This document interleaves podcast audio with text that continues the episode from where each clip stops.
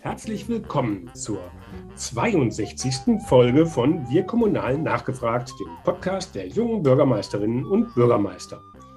Dieser Podcast ist ein Angebot von den und für junge Bürgermeisterinnen und alle kommunal Interessierten. Es geht um Informationen zu Hintergründen, über gute Ideen und politische Einschätzungen. Thema heute Bürokratieabbau am Bodensee. Das Netzwerk Junge BürgermeisterInnen ist ein eigenständiges Netzwerk unter dem Dach des Innovators Club, der kommunalen Ideenschmiede des Deutschen Städte- und Gemeindebundes. Mein Name ist Henning Witzel und ich leite das Berliner Büro der Jungen Bürgermeister. Bevor wir jetzt aber loslegen, möchte ich euch noch den Unterstützer dieser Folge vorstellen. Es ist ASK Berlin, Deutschlands einzige Kommunikationsagentur mit Tarifvertrag. ASK Berlin entwickelt Kampagnen, wie ihr Ziel erreichen, konzipiert und organisiert Events digital und analog, schreibt und produziert Publikationen, so auch zum Beispiel für das Netzwerk Junge BürgermeisterInnen und bringt ihre Kommunikation auf den richtigen Weg. Kurz gesagt, ASK Berlin macht Inhalte zu Botschaften. Ganz herzlichen Dank für die Unterstützung. Nun zu meiner heutigen Gesprächspartnerin. Claudia Alfons, seit Mai 2020 Oberbürgermeisterin im schönen Lindau am Bodensee. Sie ist eine der jüngsten Oberbürgermeisterinnen in Deutschland. Was ihr in ihrer ersten Amtszeit besonders am Herzen liegt, ist die Modernisierung der Verwaltung. Zu diesem Zweck hat sie letztes Jahr auch ein neues Amt Organisationsentwicklung und Digitalisierung geschaffen. Bis zur Wahl äh, war die promovierte Juristin Richterin am Landgericht München. Herzlich willkommen, Claudia. Hallo. Ja, Fangen wir mal an. Lindau, ich habe im Vorgespräch gesagt, im Sommer war ich da. Was gibt es denn über Lindau zu berichten, was man bei Wikipedia nicht findet? Ich würde sagen, vor allem das Lindauer Lebensgefühl lässt sich auf Wikipedia nicht in dürren Worten beschreiben. Äh, wir sind hier an der bayerischen Riviera, wir haben den See zu Füßen, wir haben die Berge vor Augen. Ähm, es gibt ganz viel Grün. Wir haben, kleiner Fun Fact, äh, durchschnittlich sozusagen für jeden Einwohner einen Baum, also 25.000 Bäume bei uns in der Stadt. Wir haben auch zwei Weingüter bei uns in der Stadt. Also es lässt sich hier sehr gut leben. Und das kann man nicht einfach so bei Wikipedia nachschlagen, sondern das muss man sich hier schon selber anschauen. Klingt verlockend. Äh, bei Facebook habe ich letztens gesehen, hast du irgendwie gepostet mit einem Foto, glaube ich, aus deinem Amtszimmer raus. Hallo aus der Toskana. Warum denn das? ja, das sorgt immer wieder für Schmunzler oder für Irritation. Äh, mir war das gar nicht so bewusst, äh, weil bei uns im Lindauer Sprachgebrauch ist Toskana sozusagen ein Synonym für die Stadtverwaltung. Und das liegt daran, dass das Gebäude ähm, beziehungsweise die Parkanlage, in dem sich das Gebäude befindet, sich der Toskana Park nennt und das äh, Gebäude ist die Villa Toskana und zwar ähm, weil die gebaut wurde vom äh, Gro toskanischen Großherzog Ferdinand IV. im 19. Jahrhundert. Die Stadt hat das dann erst 1926 übernommen, aber daher quasi die Kurzform Toskana und für mich war das völlig klar, also man kennt es so von früher, man sagt, ich brauche einen neuen Personalausweis, ich gehe in die Toskana. Also das ist eben das Synonym okay. oder gleichbedeutend. Und deshalb grüße ich tatsächlich immer aus der Toskana und bin erst hinterher darauf aufmerksam gemacht worden, dass das für viele irritierend ist. Also nach der Wahl in meinem ersten Gruß aus der Toskana haben sich manche gefragt, naja, die ist aber ganz schön, da traut sich was. Ja, jetzt ist die gerade im Amt und schon im Urlaub in der Toskana. Ja, gut, man kann ja auch sagen, Lindau ist die nördlichste Stadt der Toskana. Das, ist, äh das könnte man auch sagen, ganz genau. Wunderbar. Kommen wir zur Verwaltungsmodernisierung. Warum ist dir das so ein Herzensthema? Kurz gesagt, weil wir sonst wahnsinnig werden, glaube ich. die ähm, Arbeitsbelastung in der Verwaltung, äh, und ich denke nicht nur in der Lindauer Stadtverwaltung, sondern in allen kommunalen Verwaltungen, ist wirklich enorm hoch. Die Aufgaben werden zum einen immer mehr, sie werden aber auch immer anspruchsvoller und vielfältiger oder von der Qualität her eben anspruchsvoller, verlangen uns mehr ab. Gleichzeitig ähm, reicht das Personal nicht mehr aus. Wir haben einen demografischen Wandel, der sich auch bei uns niederschlägt. Das heißt, es gehen viele in den nächsten fünf Jahren in Ruhestand. Wir haben Schwierigkeiten, gut und qualifiziert nachzubesetzen, ähm, weil der Arbeitsmarkt einfach äh, nicht günstig für uns ist. Und wir haben auch zu wenig, finde ich, was wir Bewerbern bieten können. Also wir wollen ja auch einen attraktiven Arbeitsort bieten. Das heißt kurzum Verwaltungsmodernisierung, um natürlich zum einen die Verwaltung für die Bürgerinnen und Bürger attraktiver zu machen dass sie sich gerne an die Verwaltung wenden, aber auch, dass es attraktiv ist, hier zu arbeiten, ja, dass man der Arbeit gut Herr werden kann, dass man moderne Tools hat, mit denen man die Arbeit bewältigen kann und dass man nicht das Gefühl hat, man macht eine kleine Zeitreise, wenn man morgens hier an den Arbeitsplatz geht. Es wird ja über die öffentliche Verwaltung gern mal gelästert. Ähm, gestern erst gesehen hat jemand ähm, auf Twitter, glaube ich, geschrieben, er hätte sich äh, im öffentlichen Sektor beworben und seine E-Mail-Bewerbung wäre ihm dann schriftlich zurückgeschickt worden, ausgedruckt. oh Gott. und ähm, ne, also da passieren ja auch schon Sachen. Jetzt ist die Frage, wenn du neu ins Amt gekommen bist und gesagt hast, hier muss Verwaltungsmodernisierung erstmal, also es lag aber nicht daran, dass es einfach vorher so schlecht organisiert war, sondern es ist einfach so, dass sich das in den letzten Jahren allgemein so entwickelt hat. Ja, das ist gewachsen, genau. Also da ist, stellt die Stadt Lindau auch gar keine Ausnahme oder keinen besonders schlimmen Fall dar, sondern das äh, ist einfach historisch gewachsen und das, ich glaube, es ist einfach an der Zeit, dieses historisch gewachsene Konstrukt der Verwaltung sich mal genauer anzugucken, wirklich auch systematisch anzugucken und zu sagen, jetzt machen wir mal einen Schnitt und wir holen es jetzt wirklich mal ins 21. Jahrhundert.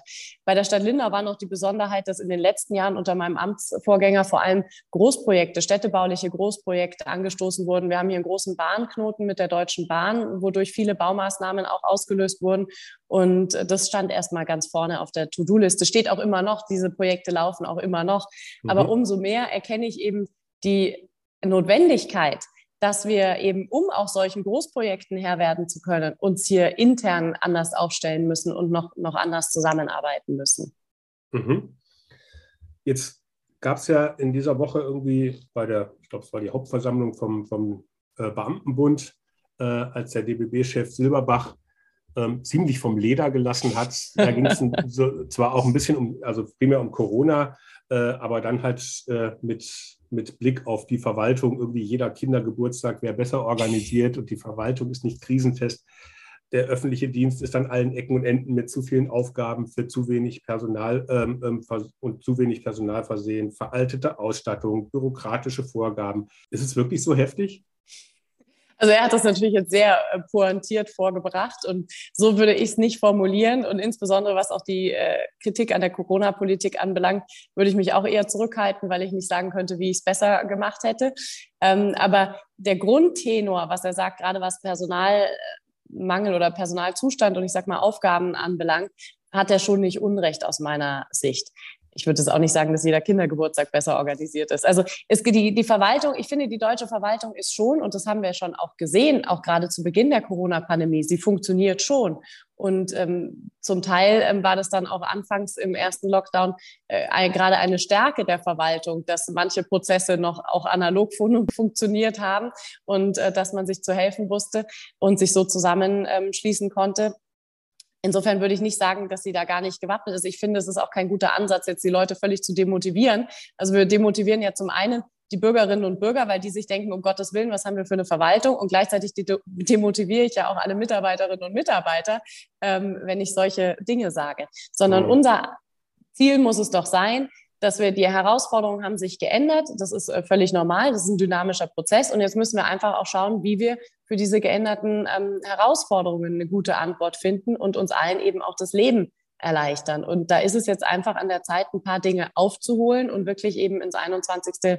Jahrhundert zu holen. Und ich glaube schon, also da kann ich Herrn Silberbach auch nur unterstützen, dass da auch Bund und Länder ein viel stärkeres Augenmerk drauflegen müssen. Also das ist, da kann man nicht die Verwaltung oder die kommunale Ebene mal alleine machen lassen. Und es ist auch nicht das Problem der kommunalen Verwaltung, ja, sondern das ist auch dann das Problem von Bund und Ländern, wenn das hier auf der untersten Ebene nicht mehr auf die, die Strecke, auf den Weg gebracht werden kann. Mhm. Jetzt hast du ja in Lindau, habe ich ja schon gesagt, ein Amt für Organisationsentwicklung und Digitalisierung geschaffen. Einmal, also erste Frage da, wie wichtig ist das Thema Digitalisierung überhaupt bei Verwaltungsmodernisierung? Und als zweites, Organisation, ist das nicht auch eigentlich wieder noch ein zusätzlicher bürokratischer Schritt, dass man sich so nochmal noch mal Organisation nochmal äh, und wo sind die, die es dann umsetzen? Ähm, ja. Oder ist das einfach ähm, habe ich da irgendwas falsch verstanden? nee, natürlich, äh, das sind genau die Punkte, die man fragen kann. Das war auch bei uns ein langer Prozess, ähm, zu überlegen, wie gestalten wir das aus oder wie gehen wir es an. Also klar war, und das war auch Tenor im Stadtrat, wir wollen es angehen. Also wir müssen die Verwaltung eben ein Stück ins 21. Jahrhundert bringen, den Leuten hier die Arbeit erleichtern, ja, und auch für die Bürger das Ganze angenehmer gestalten. Und dann war eben die Frage, wie macht man es? Und von Digitalisierung wird ja viel gesprochen und das wird auch äh, überall verlangt. Nur ähm, ich kann nicht einfach hergehen und die gewachsene Verwaltung aus dem 21. oder äh, Entschuldigung 19. oder 20. Jahrhundert einfach ins Digitale übertragen. Das macht keinen Sinn, ja, sondern ich muss mir vorher muss ich im Grunde eine Aufgabenkritik durchführen und eine Prozesskritik durchführen und schauen, welche Prozesse habe ich überhaupt, welche Aufgaben machen wir hier, machen wir Aufgaben, für die wir gar nicht zuständig sind, machen wir Aufgaben in einer Qualität, in einem Umfang, in einer Art und Weise, die eigentlich nicht erforderlich ist, wo wir vielleicht was abspecken können. Und dann muss ich schauen, wie ich die Prozesse verkürzen kann, wie ich die Prozesse intelligenter machen kann. Und diese intelligenten Prozesse, die kann ich dann digitalisieren. Aber ich kann jetzt nicht einfach sagen, wir machen den ganzen, ähm, das ganze Geschwurbel, was wir im Moment machen, einfach dann äh, quasi via E-Mail. Ja, das ist ja so ein bisschen mhm. die Digitalisierung der, der letzten Jahrzehnte gewesen. Ja, gut, da gibt das ja das schöne, das schöne Sprichwort, dass schlechte analoge Prozesse äh, digital natürlich auch schlechte Prozesse sind. Ja, absolut. Dann halt schlechte digitale. Ganz genau, ja. Und um genau in diese Falle nicht zu tappen, äh, genau dieses Amt mit erst Organisationsentwicklung, also erst diese Aufgabenkritik, diese Prozesskritik, sich das wirklich angucken und schauen, wie können wir das intelligenter und klüger machen, wie können wir es auch abspecken und dann natürlich im zweiten Schritt, beziehungsweise es wird nicht nachgelagert sein, sondern die Digitalisierung, das geht schon auch ein Stück weit parallel. Ähm, aber dass man wirklich mit noch mehr digitaler Unterstützung, mit entsprechender IT-Infrastruktur ähm, das Ganze dann umsetzt. Wie wichtig ist denn bei Verwaltungsmodernisierung das Thema Bürokratieabbau? Also eben, es ist ein bisschen angeklungen, äh, die vielen bürokratischen Vorgaben, die Herr Silberbach kritisiert hat. Wie viel Arbeit ist denn umsonst? Das ist ja im Endeffekt Bürokratie, heißt äh, zumindest im negativen Sinne, ähm, dass da ziemlich nutzlose Arbeit irgendwie ja, Formalismen im Grunde, ne? dass, es, dass es Formalismen sind, an denen man irgendwie festhält oder die man für erforderlich hält, obwohl sie am Ende nicht effektiv zum Ergebnis irgendwie beitragen. Mhm. Ähm, natürlich ist das auch Bestandteil dieser, ich sag mal, Aufgabenkritik und Prozesskritik. Äh, das haben wir halt ein Stück weit nur selbst in der Hand, weil es viele bürokratische Vorgaben einfach aus dem Gesetz kommen, ja, an das wir gebunden sind. Ähm, insofern auch da wieder der Ball zurück an, an Land und ähm, Bund dass äh, die bürokratischen Vorgaben auch von dort reduziert werden müssen. Aber natürlich tun wir da einige Dinge zu viel oder haben wir zu umständliche Prozesse an der einen oder anderen Stelle, die man zumindest mal in Frage stellen kann. Hm. Was sind denn so konkrete Projekte, die ihr jetzt äh, oder die dieses neue Amt in Lindau jetzt angestoßen hat?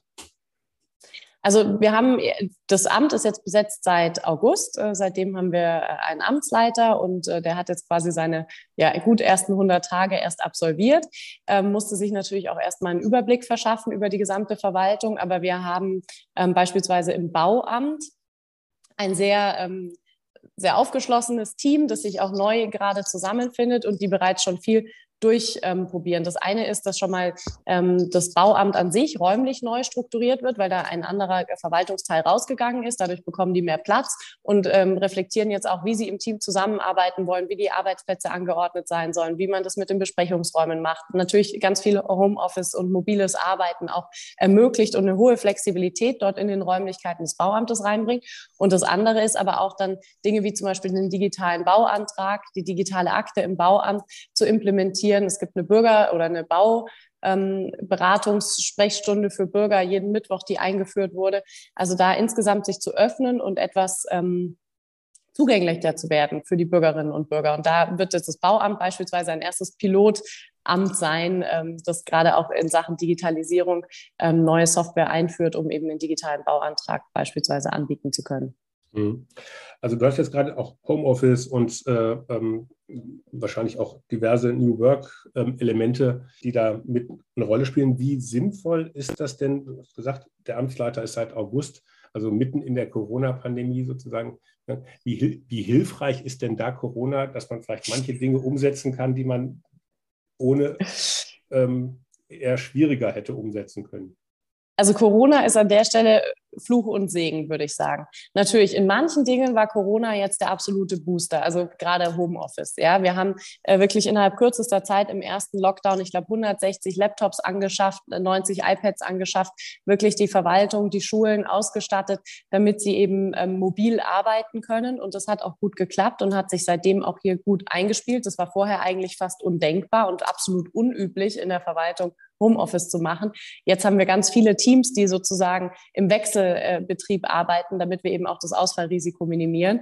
Da denke ich, hat Corona sehr geholfen. Wir haben inzwischen eine Software, um eben Videokonferenzen durchzuführen. Alle internen Meetings sind nur noch per Videokonferenzen. Treffen äh, in Präsenz machen wir nur noch unter 15 Minuten. Da hat Corona sehr geholfen. Aber natürlich ist Corona auch ein Riesenhindernis, ja, weil man sich eben nicht mehr sieht, weil man nicht zusammenkommt. Das betrifft meine gesamte Amtszeit. Ja, ich habe im ersten Lockdown angefangen. Es gibt Mitarbeiter, die ich leider bis heute nicht persönlich getroffen habe. Und das ganze, die ganze Thema Teamführung, Teambuilding, ja, wo wollen wir hin? Das kann ich natürlich alles viel besser ähm, mit Leben füllen, wenn ich mich sehe und wenn ich mich auch mal treffen kann, als wenn ich das äh, via ähm, Videokonferenz machen muss. Und hm. das behindert natürlich jetzt auch den neuen Amtsleiter und dieses neue Projekt sozusagen Organisationsentwicklung, wenn man das erstmal nur über, auf digitalen Wege machen kann. Wir machen jetzt eine digitale Mitarbeiterumfrage oder ähnliches, aber es wäre natürlich auch schön, man hätte irgendwie ein Event machen können, an dem sich alle treffen. Ja, gut, das geht uns ja allen so, die wir genau. irgendwie zwischen ja. Büro und Homeoffice irgendwie genau. pendeln und das, das macht es natürlich nicht leichter. Nee. Ähm, du hast eben den Fachkräftemangel auch schon mal angesprochen. Und das in Kombination mit einer leistungsfähigen Verwaltung sind die Reformen unter anderem auch deswegen nötig, weil wir gar nicht mehr, also auch die Digitalisierung von, von, von Dingen, weil wir überhaupt nicht mehr genug Personal für die ganzen Aufgaben haben, die eine Kommune so zu leisten hat und auch ja. nicht mehr perspektivisch bekommen werden. Ja, denke ich schon. Ähm, also ich sehe es auch das als ähm, nicht nur als Manko, sondern auch als Chance, dass wir eben nicht mehr so aus dem Vollen schöpfen können, was das Personal anbelangt. Das heißt, das zwingt uns jetzt eben auch da intelligenter zu werden. Bisher ist ja eigentlich so die Logik, wenn ich mehr Aufgaben habe oder wenn ich mehr Projekte habe, dann brauche ich auch mehr Personal. Das ist ja eine ganz einfache Gleichung gewesen und so ist ja in vielen Verwaltungen einfach der Personalaufwuchs einfach kontinuierlich zugenommen. Ähm, und ich denke, dass wir das durchbrechen müssen, dass wir nicht einfach sagen, mehr Aufgaben sind mehr Personal, sondern das heißt, wir müssen uns besser verknüpfen, wir müssen intelligenter unsere Arbeit machen, wir müssen quasi unser Know-how und unser Potenzial oder unsere Ressourcen in der Verwaltung nicht aufaddieren, sondern eher miteinander multiplizieren, ja, sie anders miteinander in Verbindung bringen, damit da mehr draus wird. Und dann glaube ich, dass wir eben auch als Arbeitgeber attraktiver werden, weil vom, vom eigentlichen, ähm, von der eigentlichen Aufgabe her finde ich, dass der Kommunalverwaltung genau das bietet, was ich sag mal Arbeitnehmer heutzutage suchen, ja, Purpose, ja, neudeutsch formuliert. Mhm. Ich kann mir kaum eine sinnvollere Aufgabe vorstellen, als für das Gemeinwohl in einer Stadtverwaltung oder Kommunalverwaltung zu arbeiten und die Aufgaben zu übernehmen, die eben durch und für das Gemeinwohl anfallen. Nur trotzdem sind wir irgendwie nicht so attraktiv. Das liegt natürlich zum einen an der Bezahlung, liegt aber auch zum anderen daran, was wir für ein Image haben oder wie die Leute sich vorstellen, wie man hier arbeitet. Und das würde ich gerne abstreifen, damit wir eher dem gerecht werden, was wir nämlich eigentlich zu bieten haben. Dass wir wirklich ein moderner und zeitgemäßer Arbeitsplatz sind. Wie gesagt, wir bieten eigentlich genau das, was Arbeitnehmer heute suchen. Ähm, jetzt müssen wir nur noch dafür sorgen, dass sich das auch im Arbeitsalltag so anfühlt wer, wer kann denn dieses Image ändern? Wir alle, wir alle, die wir ähm, in der kommunalen Verwaltung äh, tätig sind und engagiert sind. Natürlich klar, die, die Köpfe oder die, die an der Spitze stehen, weil das natürlich diejenigen sind, die auch am meisten Aufmerksamkeit bekommen oder am stärksten wahrgenommen werden. Deshalb finde ich das wichtig, über dieses Thema zu sprechen und das auch klar zu formulieren, dass man das will. Aber letzten Endes hängt es von jedem äh, unserer Kolleginnen und Kollegen ab dass man das lebt, dass man dieses Verständnis dafür hat und äh, dass man da auch äh, bereit ist, mitzugehen. Aber es sind ja natürlich auch Aufgaben, die eine Kommune auch logischerweise hat, die jetzt eben für viele auch nicht so attraktiv sind. Also ich sage einfach mal Knöllchen verteilen. Das ist jetzt was, das ist nicht gut fürs Image. Äh, Corona-Regeln durchsetzen ist nicht gut fürs Image, zumindest jetzt bei, äh, bei, bei einer gewissen lauten äh, Minderheit und die anderen ne, den Applaus ja. sozusagen von den anderen kriegt man aber ja irgendwie auch nicht. Nee. Und ähm, deswegen glaube ich, ist das mit dem Image, äh, ähm, ja, ich, ich, bin ja auch überzeugter Kommunaler, sage ich jetzt mal, aber ich glaube schon, das sind dann doch schon etwas dickere Bretter, die man, die man da bohren muss. Vielleicht einfach mal allgemein zu den Aufgaben, kann es vielleicht einfach auch sein, dass Kommunen jetzt was einmal was das Personal betrifft und auch was bürokratische Vorgaben, dass es da einfach zu viele Aufgaben inzwischen bei den Kommunen liegen oder vielleicht die falschen? Die Frage, was zu viel ist, hängt ja immer davon ab, welche Ressourcen ich habe, um dem Ganzen Herr zu werden. Ja, das kann ich nicht, äh, finde ich, das kann man nicht ähm, so apodiktisch beantworten. Und auch mit den falschen Aufgaben. wichtig ist, dass wir dafür gerüstet sind. Natürlich landet inzwischen viel bei den, bei den Städten. Ich kann jetzt bei uns nur für die Stadt sprechen. Aber ich kann das auch nachvollziehen, weil wir sind auch die unmittelbare Schnittstelle zu den Menschen. Das heißt, wir fühlen uns auch für vieles zuständig, für das wir vielleicht sogar auf dem Papier noch nicht mal formal zuständig sind. Aber die Leute haben auch das Gefühl, wir sind dafür zuständig, weil wir ja hier vor Ort sind. Und dem kann oder will ich mich auch manchmal gar nicht entziehen. Ja, das wird jeder kennen. Es gibt ganz viel im, im Graubereich, wo man dann sagt, nein, eigentlich sind wir da nicht zuständig, aber da kümmern wir uns jetzt drum. Ja, sei es, dass jemand irgendwie in Not gerät oder sei es, dass irgendwo in der Stadt äh, etwas besonders unschön aussieht. Ja, und man nimmt sich dessen an und kümmert sich darum. Wichtig ist, dass wir die Ausstattung dafür haben. Ähm, aber was du vorhin gesagt hast zur Verwaltung, dass wir natürlich auch Dinge machen, die nicht so attraktiv sind oder die nicht so gut ankommen bei den Leuten natürlich ist es genau das Problem, ja, dass wir den Leuten auch oftmals was vorhalten müssen, was sie nicht gerne hören möchten oder dass wir auch sagen müssen, nein, das geht nicht, ja. Auch bei Bauanträgen sind wir wieder beim Bauamt, ja, dass, dass das nicht immer geht. Trotzdem meine ich, dieses dicke Brett müssen wir bohren und das hängt ja davon ab, was habe ich für ein Grundverständnis von der Verwaltung. Wir kommen ursprünglich von der Ordnungsverwaltung, ja, oder dieses Obrigkeitsverhältnis ähm, zwischen Verwaltung und Bürgern. Das haben wir lange abgestreift. Dann wurde eine Zwischenzeit lang mal äh, propagiert, die Verwaltung als Dienstleister. Das kann ich verstehen vom, vom Ansatz her, dass das sagen soll, wir sind quasi für die Bürger da und wir sind freundlich und offen gegenüber den Bürgern und lösungsorientiert. Das unterschreibe ich auch. Aber ich denke, das springt auch zu kurz, weil wir sind ja nicht nur der Dienstleister für die Bürger, sondern genau wie du sagst, manchmal sind wir, ähm, sind es durchaus auch Dienstleistungen, die die Bürger gar nicht wollen. Ja, dass wir eben sagen, das geht so nicht und ihr müsst euch jetzt an bestimmte, ganz genau. Ähm, insofern ist es auch schief. Ich finde tatsächlich diesen Begriff der Bürgerverwaltung eigentlich am treffendsten oder vielleicht kann man damit versuchen, das zu transportieren. Wir sind für die Bürger da und das, was wir tun, ich meine, das ist so ein bisschen wie mit Eltern, die auch zu den Kindern sagen, wir meinen es ja nur gut mit euch, ja, oder es soll ja nur zu eurem Besten sein. Natürlich ist es nicht immer so einfach zu transportieren, aber die Verwaltung ist ja kein Selbstzweck. Und das, was mhm. wir tun oder wo wir auch Nein sagen, wo wir Ordnungsgelder verhängen oder Bußgelder verhängen, dann ist es ja nicht, weil wir uns die Kassen voll machen wollen oder weil wir Freude daran haben, sondern weil wir einfach die Regeln, die sich die Gemeinschaft gegeben hat, so sage ich jetzt mal so ganz abstrakt, einhalten wollen und darauf achten wollen, dass wir das tun. Das hat ja auch viel mit Fairness und Gerechtigkeit zu tun. Hm. Aber ich glaube schon, dass man das noch besser ähm, transportieren kann. Und ja, was die Aufgaben anbelangt, ähm, Wichtig finde ich das Konnexitätsprinzip. Wenn Aufgaben bei der Kommune abgeladen werden oder wenn Aufgaben faktisch bei der Kommune landen, dass dann Land und Bund sich daran auch beteiligen. Und da haben wir im Moment mehr als genug Themen. Ja, die Mobilitätswende muss bei uns vor Ort gelingen und umgesetzt werden, gerade bei uns im ländlichen Raum. Ja, da müssen wir schaffen, dass die Leute eben nicht mehr aufs Auto angewiesen sind oder nicht immer für jede Fahrt aufs Auto angewiesen sind, sondern es genügend ÖPNV-Angebote, Ride-Pooling-Sharing-Angebote, was auch immer gibt, die die Leute nutzen können. Und ähnlich ist es beim Klimawandel. Das muss auch hier vor Ort gelingen. Und da brauchen wir dann natürlich schon die Ressourcen, sowohl personell als auch finanziell, um das hier zu wuppen. Ne, und wenn ich jetzt auf die Kitas gucke, ähm, ja. da wird dann sozusagen in Berlin entschieden und ähm, leider ohne, ohne Personal sozusagen ja. an die Kommunen delegiert. Ähm, und ihr müsst dann gucken, wo er, wo er Erzieherinnen herbekommt, ja. Ähm, die ja dann halt auch da, das meine ich auch, was die Aufgaben betrifft. Ne? Für die Ausbildung der Erzieher sind jetzt ja nicht die Kommunen zuständig, aber die, müssen, ja. Ne, die leiden darunter, dass es zu wenig gibt, äh, weil auch natürlich, also die Ausbildungskapazitäten, das ist ja nicht nur die Frage der Zahlung, sondern auch schon die Ausbildungskapazitäten sind zu, zu niedrig oder auch so Mischzuständigkeiten, gerade im Schulbereich. Ja. Äh, wo die Kommune für die Stühle zuständig ist und für, äh, und für das Laptop, aber für den Inhalt von dem Laptop ist wieder Ganz jemand anders zuständig. Äh, und umsetzen muss es dann wieder der Lehrer und dann reden dann vielleicht dann auch noch die Eltern mit, äh, äh mit und die Schüler sind auch noch irgendwie mit irgendwie involviert und zum Schluss war es keiner. Aber es, es hat nicht funktioniert. Ähm, Ganz genau. jeder zeigt auf den anderen. Braucht es ja. da vielleicht eine grundsätzliche immer Aufgabenkritik äh, der Aufgaben? Für was ist der Bund zuständig? Für was ist ein Land zuständig? Für was ist eine Kommune zuständig? Und dann muss ich auch das Geld verteilen. Ja, absolut.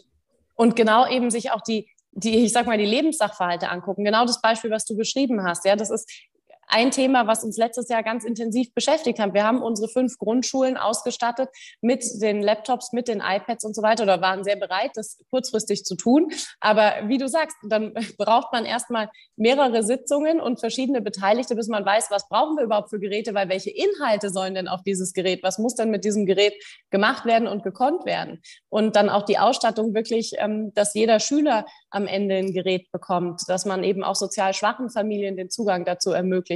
Wir haben ja auch im Sozialbereich unterschiedliche Zuständigkeiten oder sind wir eigentlich nicht umfassend zuständig als, als Kreisstadt? Ja, wir gehören ja zum, zum Landkreis, sondern ähm, das ist dann beim Kreis oder bei der Regierung angesiedelt, auch was Obdachlosenunterkünfte oder ähnliches anbelangt, äh, Leute, die äh, zwischenzeitlich in Not geraten. Da haben wir keine dauerhafte Zuständigkeit für, sondern nur so eine Art Notfallzuständigkeit. Das heißt, für den akuten Fall helfen wir, aber die Leute, die auch dann psychische Erkrankungen haben, ja, die irgendwie abrutschen, da gibt es ganz viel Graubereiche, für die wir dann nicht mehr zuständig sind, weil das nicht mehr nur der Notfall ist oder nur nicht mehr nur der akute Zustand, aber wo dann ähm, vielleicht das Ausmaß auch noch nicht erreicht ist, dass sich jetzt schon irgendwie psychosozial irgendwie das, das die Regierung zuständig fühlt.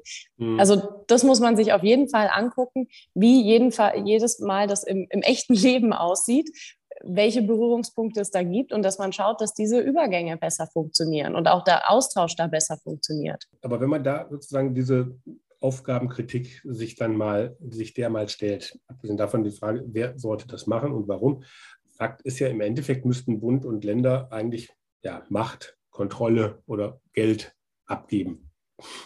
Ja. Wo sollen denn dafür die Mehrheiten herkommen?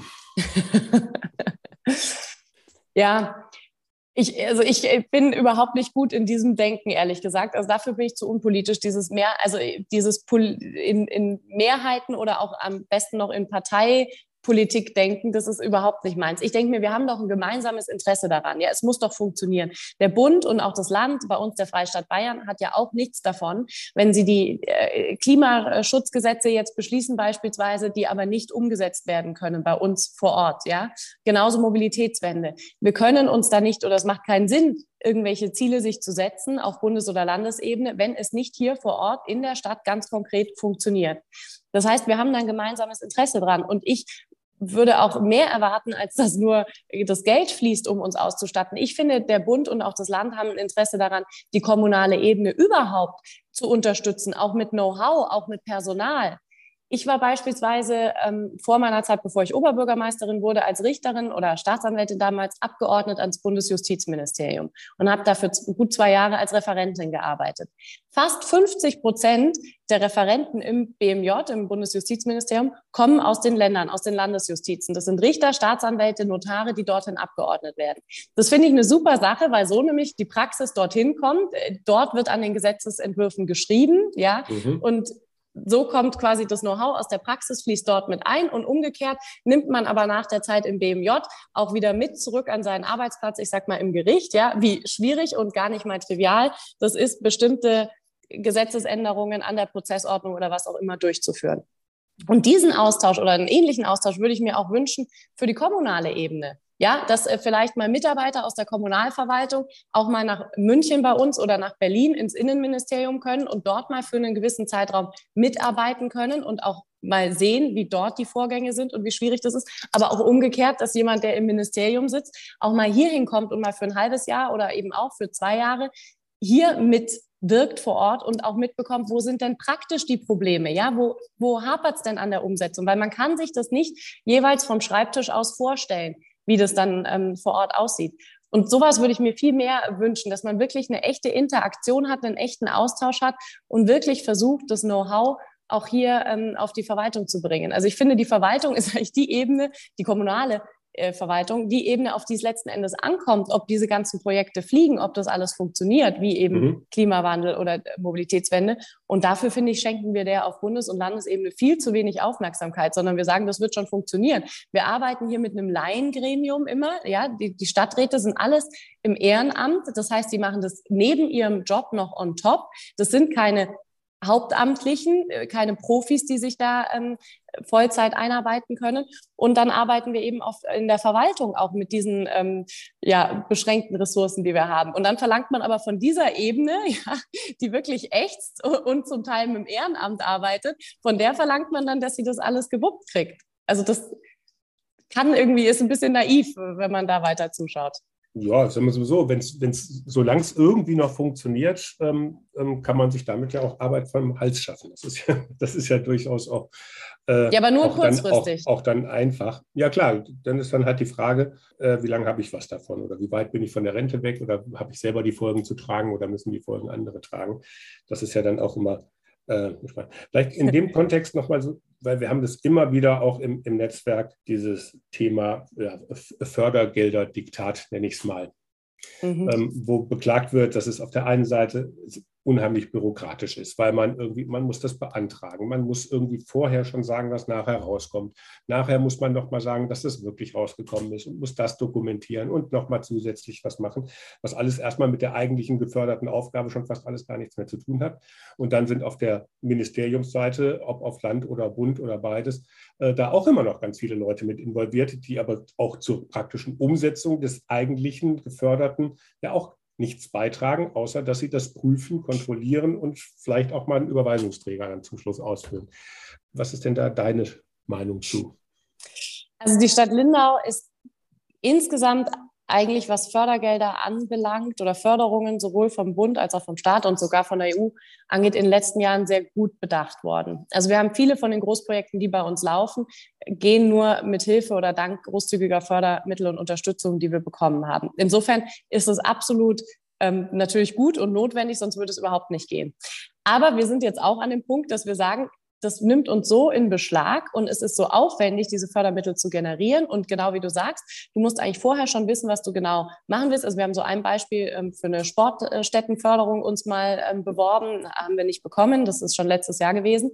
Da hatten wir nur die Idee, dass wir ähm, vielleicht ähm, in Sachen Eissport äh, die Eissportarena verlegen müssen, dass, wie man das dann anders machen könnte. Aber man hatte gar keine Zeit, das richtig sich zu überlegen. Es gab eigentlich noch gar keine richtige politische Mehrheit dafür. Man kann auch Bürger dann nicht beteiligen. Ja, dafür ist der, der, der Zeitrahmen viel zu kurz, ja. Aber man braucht natürlich einen Stadtratsbeschluss, um dann überhaupt sich bewerben zu können auf das Fördermittel, damit die wissen, es ist eine Ernsthaftigkeit dahinter und man will das machen.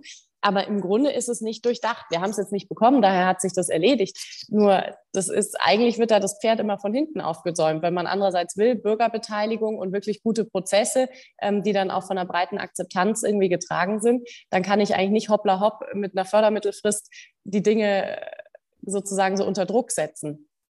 Also da muss man sicherlich auch einiges ähm, vereinfachen. Aber ich kann mich eben als äh, Stadt Lindau nicht beklagen, weil wir in der Vergangenheit da äh, stark bedacht wurden und weil ich natürlich auch das Glück habe, hier eine Verwaltung zu haben, die das gut gestemmt kriegt, wo ich das wirklich immer mitbekomme, für wen das eine echte Herausforderung ist, sind die kleineren Gemeinden, bei uns zum Beispiel im Kreis, ja, die gar nicht so eine große Verwaltung haben, sondern wo dann wirklich wenige Mitarbeiter und der Bürgermeister selber sich zusammensetzen müssen und das stemmen müssen. Und da frage ich mich manchmal wirklich, wie die das überhaupt geschafft bekommen, an diesen ähm, formalen mhm. Anforderungen äh, gerecht zu werden? Also, wie gesagt, das ist ein schwieriges Thema. Wir haben es jetzt, seit es das Netzwerk gibt, ist es halt auch immer wieder Thema. Mein Lieblingsbeispiel ist irgendwie der, der Ort, der irgendwie eine Sportstättenförderung irgendwie beantragt hat, ähm, weil der Fußballverein irgendwie nur noch auf dem Acker spielen konnte und als das Geld für den sanierten Platz dann da war und der Platz dann saniert war, hatte dann aber der Verein in der Zwischenzeit den Spielbetrieb schon eingestellt, weil es das oh. halt so lange gedauert hat. Jetzt hatten sie dann halt einen schönen Platz, aber keinen Verein mehr, der darauf spielte. Ja. Ähm, das sind dann natürlich Bild, die, ja. die, die, die, Schwierigkeiten, die damit zusammenhängen. Jetzt ja. haben wir ja auch, auch bei, bei Schwierigkeiten zum Thema Verwaltungsmodernisierung, Bürokratieabbau jetzt primär nach außen geguckt. Äh, mit Blick auf die eigene Verwaltung, auf die kommunale Ebene, was sind denn da die Haupthinderungsgründe, warum es manchmal nicht so vor dem Vorgespräch hatten wir den schönen Satz eben gehabt, äh, machen ist wie wollen, nur besser. Was sind denn die, die Punkte, die, die in, der, in der Kommunalverwaltung selber da Hinderungsgründe sind, dass es da vielleicht nicht so schnell vorangeht, wie man sich das wünschen würde? Du meinst jetzt ganz konkret bei uns in Lindau? Ja, Oder? also deine allgemein deine Erfahrung, ähm, die natürlich sozusagen ähm, ziemlich stark von den Erfahrungen in Lindau geprägt ja, ja. ist. Also mir hat zum Beispiel eben unser neuer Amtsleiter, der jetzt das Amt für Organisationsentwicklung und Digitalisierung innehat, der hat ein schönes Bild mal ähm, gezeichnet und das finde ich passt ganz genau.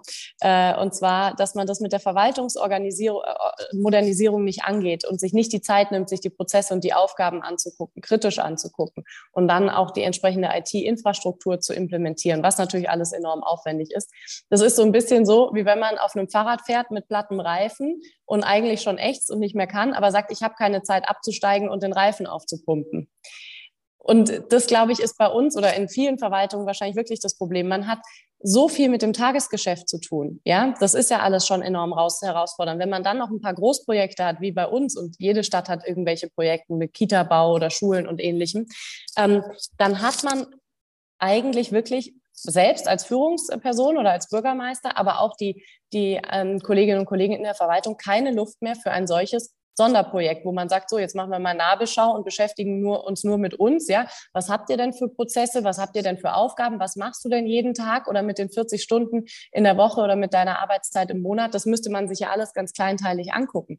Und da sagt natürlich jeder, um Gottes Willen, wir haben schon genug zu tun, geh mir weg mit sowas, ja man sagt dann, wenn dann nur, mach nur, dass es besser wird. Ja, gib mir noch einen Kollegen, gib mir noch mehr Personal. Ja? Wobei wir auch schon an die Grenze stoßen. Selbst wenn ich mehr Personal bekommen würde, ich könnte nicht mal mehr irgendwo sitzen. Ja, wir haben nicht mal mehr mhm. genügend Platz für mehr Leute. Das heißt, es hilft nichts. Man muss jetzt, glaube ich, diese Mehranstrengung gehen. Und das ist eine Mehrbelastung. Das ist auch völlig klar für die nächsten ähm, Jahre. Das will ich auch gar nicht kleinreden, dass das irgendwie kürzer gehen würde. Aber natürlich, damit es dann besser wird und damit wir eben guten Nachwuchs bekommen und damit wir Verstärkung bekommen, dass eben nicht die äh, Stellen, die jetzt durch Ruhestand frei werden, unbesetzt bleiben und dann die Arbeit an den Kollegen hängen bleibt. Also das kann man nur versuchen, mhm. irgendwie zu, zu vermitteln. Ja, was dann ja auch dann im Umkehrschluss dann wieder dazu beiträgt, dass es ein attraktiver Arbeitsplatz Ganz genau. Halt wird und dass genau. man da dann halt vielleicht eher auch Bewerber dann halt ja. findet und umgekehrt Hängt. ist es dann halt dann ein Teufelskreis, wenn es dann irgendwie ja irgendwann schlägt dann halt die Welle über einem zusammen und dann geht gar nichts mehr. Ja, ganz genau. Deshalb würde ich sagen, müssen wir jetzt mal kurz absteigen und den Fahrradreifen aufpumpen. Sehr schön. Jetzt machen wir mal einen großen Cut. Auf meinem Fragenzettel habe ich jetzt, habe jetzt gerade keinen richtigen äh, Übergang gemacht. Darum mache ich jetzt einfach mal einen Cut und stelle mal die Frage: Warum sind so wenige Frauen Bürgermeisterinnen? ähm, ja, das ist, äh, finde ich auf jeden Fall schade, dass es so ist. Ich hätte gerne mehr Kolleginnen, ähm, wenn ich irgendwo im Städtetag oder wo auch immer mit Kollegen zusammenkomme. Ich glaube, das Problem oder die, das Haupthindernis ist, dass Frauen einfach schon wahnsinnig ausgelastet sind mit ähm, Arbeiten, mit Familie, ähm, mit den Ehrenämtern, die rund um die Kinderbetreuung oftmals einhergehen. Also Frauen sind ja auch oftmals sehr im Ehrenamt engagiert, was Schule oder Kita, Kindergarten anbelangt. Und da bleibt wenig Luft. Und dann kommt noch dazu, dass Politik zu einer Zeit oftmals stattfindet, in denen Frauen dann eben auch Kinder betreuen, beispielsweise abends. Also die Familienzeiten oder die, Poli die Arbeitszeiten in der Politik sind nicht sehr familienfreundlich, sowohl im Ehrenamt als auch natürlich im Hauptamt. Und ähm, der Stil, in dem Politik heute oftmals gemacht wird, oder wahrscheinlich ist es immanent, ja, oftmals aufgehitzt oder polarisierend. Man muss natürlich sich auch streiten wollen und man muss das mögen das ist auch etwas, was, glaube ich, Frauen nicht so sehr anspricht. Ja, Frauen sind da vielleicht eher, da, es ist immer schwierig, finde ich, über Frauen und Männer so pauschal zu sprechen, weil da gibt es natürlich auch ganz ja. große Unterschiede, ja. Aber tendenziell äh, vielleicht eher, ja, wollen sich da nicht so gerne in den Sturm stellen, äh, sondern die sind eher an Lösungen orientiert und wollen, dass man Dinge vorantreibt und zu einer Lösung kommt und bringen sich da auch gerne ein. Aber dass man da jetzt vorher noch hitzig debattiert und damit vielleicht auch in der Zeitung wiedergegeben wird oder irgendwo Schlagzeilen produziert, das ist, glaube ich, auch was, worauf viele Frauen gut und gerne verzichten können. Also kann ich auch persönlich nachvollziehen. Mhm. Ähm, und das wirkt, glaube ich, insgesamt dazu, ja, zu so einem Gesamtbild, was nicht so ansprechend ist. Wobei jetzt auf der Bundesebene zum Beispiel ist es jetzt nicht zwingend so. Auch da wird ja hitzig, also wenn man im Bundestag irgendwie dann, dann angekommen ist, da wird hitzig diskutiert und zumindest jetzt bei vielen Parteien ist es ja so, dass da halt Frauen, ich glaube bei den Grünen sind sogar mehr Frauen als, als Männer Bundestagsabgeordnete in der Fraktion, ähm, äh, bei den Linken glaube ich auch, bei der SPD ist irgendwie mit Quote um die 40 Prozent. Gut, äh, die die bürgerlichen Parteien haben da noch ein bisschen, bisschen Auf, Aufholbedarf, aber da sind Frauen deutlich präsenter, auch äh, äh in, der, in, der, CDU, CSU, FDP, ähm, als auf der auf der lokalen Ebene, wo wir irgendwie ähm, bei Bürgermeisterinnen gibt es irgendwie ja diese berühmte Zahl irgendwie so um die 12, 13 Prozent. Und da ist ja selbst die, die schlechteste Bundestagsfraktion äh, hat einen höheren Frauenanteil als, ähm, als die Kommunen allgemein. Was mhm. ist denn an Kommunen noch mal so besonders frauenfeindlich? Ich kann ja auch nur spekulieren über die Gründe. Aber ich denke schon, dass es einen Unterschied macht, ob ich diejenige bin, die jetzt hier diese eine Kommune, diese Stadt sozusagen verantwortet und da an der Spitze stehe, was dann auch hier im Ort sozusagen jeder weiß oder auch im Nachbarort jeder weiß. Und man kann mir ja auch überall begegnen. Ja, ich laufe zu Fuß oder mit dem Fahrrad hier in die Verwaltung. Da kann mich ja unterwegs jeder ansprechen und äh, mir sagen, wie er das findet ähm, und so weiter da, da bin ich natürlich schon viel stärker dem ausgesetzt, als wenn ich jetzt in einem, ich sag mal, doch größeren Kollegium bin, in einer Bundestagsfraktion mit äh, mehreren ja, viel, äh, einer Vielzahl von Abgeordneten, ähm, wo ich dann als Einzelner doch nicht so heraussteche. Zumindest nicht, wenn ich es nicht will. Also mhm. klar, ich kann es immer auch wollen. Und ich finde das ja auch gut. Also es ist gut, dass im, im Bundestag jetzt Fraktionen sind mit einem deutlich größeren Frauenanteil, weil ich schon hoffe, dass das auch eine eine Ausstrahlungswirkung nach unten hat und dass das dann Frauen noch mehr ermutigt und auch jüngere Frauen mehr ermutigt. Weil wir haben ja auch noch das Phänomen, dass wenn Frauen in die Politik gehen, dass es oftmals dann ist, wenn die Kinder, ich sag mal, aus dem Gröbsten zumindest raus sind ähm, und dass sie dann sagen, so, jetzt kann ich mir sozusagen eine neue Aufgabe irgendwie ähm, mhm. zutrauen. Ich hoffe schon, dass das auch auf die kommunale Ebene noch ausstrahlt, aber im Moment äh, scheint es noch äh, relativ abschreckend zu sein, leider. Also es ist ja auch wirklich auffällig. Frauen jetzt im Amt, die, die wenigen, die es sozusagen gibt, sind dann im Schnitt eigentlich auch eher älter noch als ihre männlichen Kollegen. Also der jüngste Oberbürgermeister, ja. der letztes Jahr gewählt war, 31. Ich glaube, du gehörst auch zu den vier äh, ähm, vom Jahrgang, ähm, genau den Unterschied weiß ich nicht, weil ich jetzt nur den Jahrgang weiß, Oberbürgermeisterin äh, zu den jüngsten. Aber ähm, ne, von 31 bist du dann doch mhm. schon ein paar Tage weg. Ja. Ähm, und und ähm, ähm, bei, bei Bürgermeisterin, ich glaube, da ist jetzt eine 25-Jährige in Baden-Württemberg gewählt worden und der jüngste Bürgermeister ist mit 19 in Bayern, in Nordbayern, ja, ehrenamtlich äh, gewählt worden. Und äh, bei Landräten ist es, ist es genauso. Jüngste Landrat 33, äh, jüngste Landräte. Es gab also bis vor zwei Monaten gar keine Landrätin, äh, die jünger als 40 war in Deutschland. Mhm. Und jetzt ist eine gewählt worden, irgendwie mit 38, glaube ich in, in Nordhessen. Das heißt, auch da, Frauen sind immer so fünf, sechs, sieben Jahre äh, Unterschied zwischen den mhm. jüngsten Männern und den jüngsten Frauen, ist, ist irgendwie immer mit, mit dabei. Mhm. Ist das genau die Kinderzeit dann? Na, dafür wäre ich jetzt ein schlechtes Beispiel. Gut. Auch da ich habe ja gerade erst ein Kind bekommen. Ähm, aber natürlich, bei vielen wird es so sein. Ähm, das, das kann gut sein. Klar, die Zeit oder ich glaube, das Durchschnittsalter beim ersten Kind ist ja jetzt irgendwie knapp über 30. Dann wird es vielleicht die Zeit bei vielen Frauen sein.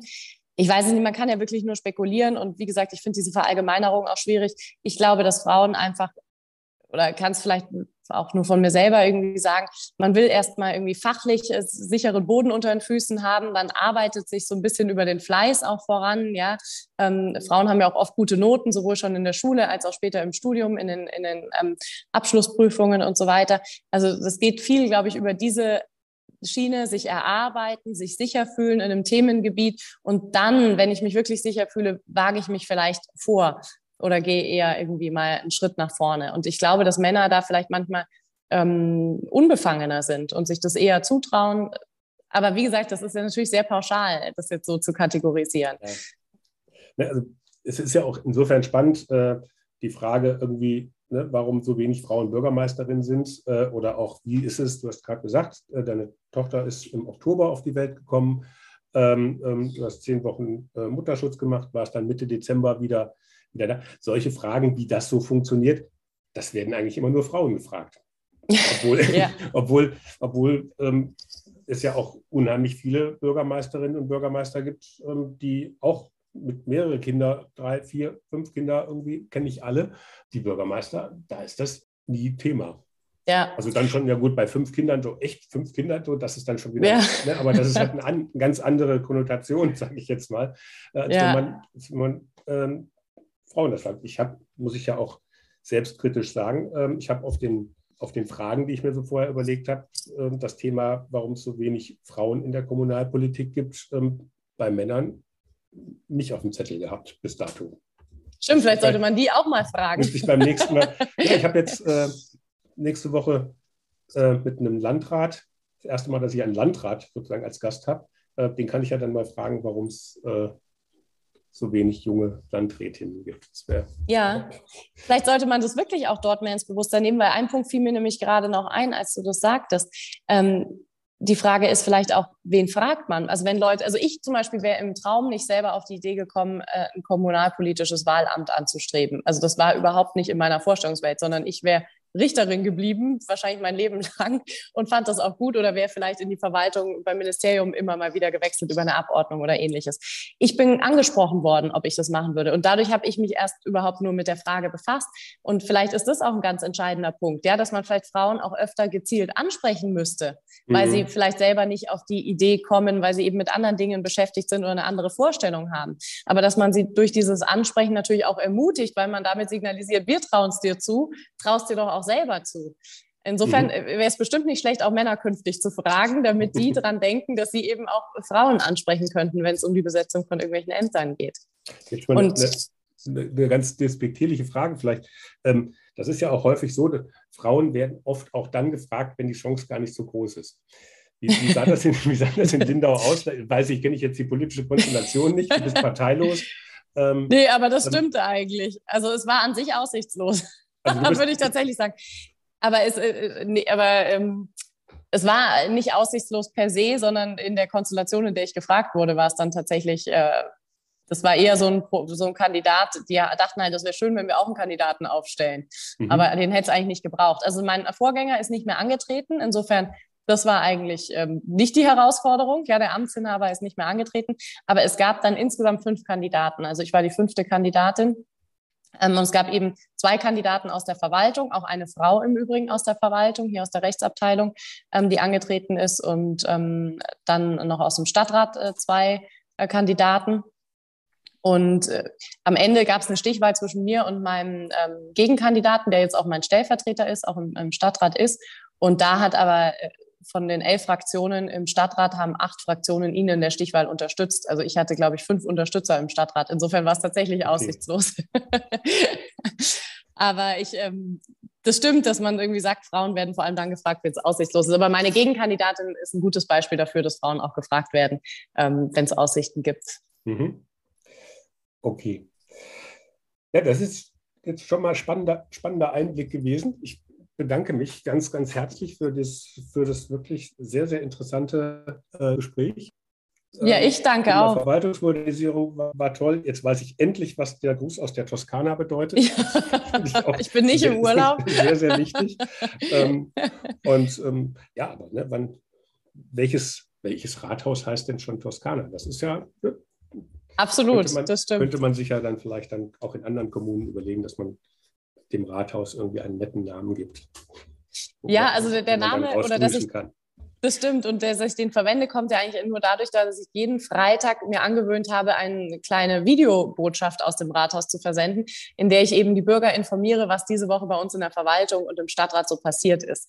Und äh, das brauchte eben einen Namen, deshalb habe ich das mit dem Gruß aus der Toskana genommen. Aber das ist etwas, was sehr gut angenommen wird und was viele Bürger gut finden. Also vielleicht können das auch noch mehr Kolleginnen oder Kollegen machen, weil ich glaube, ganz viele können sich gar nicht vorstellen, was macht denn so ein Bürgermeister eigentlich den ganzen Tag, ja? Und dass man dadurch einfach das ein bisschen anschaulicher macht, indem man das so ein bisschen berichtet. Ja, wenn man so im, im Job drin ist, dann weiß man natürlich, um was es geht, aber das ist, glaube ich, auch ganz wichtig, dass man das dann auch immer mal erklärt und dann auch den Leuten so erklärt, die eben das nicht jeden Tag machen, damit die ein bisschen ja. besser verstehen, warum das da überhaupt alles so organisiert ist oder nicht organisiert ist, wie es bei einem ankommt. genau. Wunderbar. Liebe Claudia, ganz, ganz herzlichen Dank. Ich danke dir, lieber Henning, und vor allem auch vielen Dank für das Engagement im Netzwerk Junger Bürgermeister. Ich finde es eine super Sache, dass es das gibt. Und vielen Dank, äh, dass ihr euch dessen angenommen habt und das ähm, betreibt. Ja, und ähm, beim nächsten Mal, diesmal zum Jahrestreffen, ist der sozusagen äh, der Mutterschutz dazwischen geraten, ja. in Anführungsstrichen. Also es gibt schlechtere Gründe, sage ich jetzt mal, ähm, warum, man, warum man das absagt. Ähm, beim nächsten Mal würde ich Bin ich gerne dabei. Ja, ich dachte ja letztes Mal, ich schaffe es schon, aber die Entbindung hat sich etwas nach hinten geschoben. Deshalb, das war dann, glaube ich, zwei Wochen später. Das habe ich nicht geschafft. Okay, Entschuldigung. Hoffentlich dann beim nächsten Mal. Dankeschön. Ja, und herzlichen Dank auch an alle Zuhörerinnen und Zuhörer fürs Dabeisein. Ich hoffe, es hat euch gefallen. Wenn ja, dann sagt es doch einfach weiter. Ladet andere Kommunale und Kommunalinteressierte ein. Teilt mit ihnen den Link zur Podcast-Reihe ganz persönlich oder auch über eure Social-Media-Kanäle. In der nächsten Woche geht es dann weiter. Thema wird dann sein Corona, die Hochwasserkatastrophe und was ein junger Landrat den ganzen Tag so macht. Bis dahin, bleibt neugierig. Tschüss.